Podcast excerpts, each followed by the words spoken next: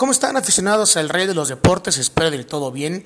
Mi nombre es Gerardo Salazar Franco y estamos de regreso en lo que es el podcast de los guerreros de Oaxaca en De Pisa y Corre. Y el día de hoy estaremos recordando datos importantes, datos históricos de nuestro equipo en ese año de debut, en el año de 1996. Como el primer juego en la Liga Mexicana de Béisbol, un 13 de marzo contra los Potros de Minatitlán en el estadio 18 de marzo de 1938.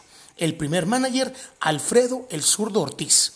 Primer juego ganado, 14 carreras por 4 contra los Rileros de Aguascalientes el 15 de marzo en nuestra casa, el estadio Eduardo Vasconcelos. La primera derrota llegó el día del debut de Guerreros, 3 a 1 contra los Potros de Minatitlán el 13 de marzo. La primer blanqueada a favor, una carrera por cero contra Langosteros de Quintana Roo el 5 de abril. Ese juego lo lanzó Javier Chapa, únicamente permitiendo cinco imparables y colgar las nueve argollas. El primer hit lo dio el joven en ese momento Isidro Herrera, al igual que el primer robo de base y la primera carrera anotada. El primer home run, el primer doble, la primera base por bola, la primera carrera producida y el primer out fue para el norteamericano Joel Chimelis, quien en ese año de 1996, en el Juego de Estrellas celebrado en la Ciudad de México, fue nombrado jugador más valioso. El primer bateador emergente, Leonardo Moreno. El primer triple lo dio Felipe Durán.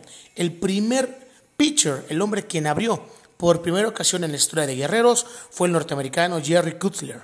Y el primer salvamento lo hizo Leonel, Leonel Castro.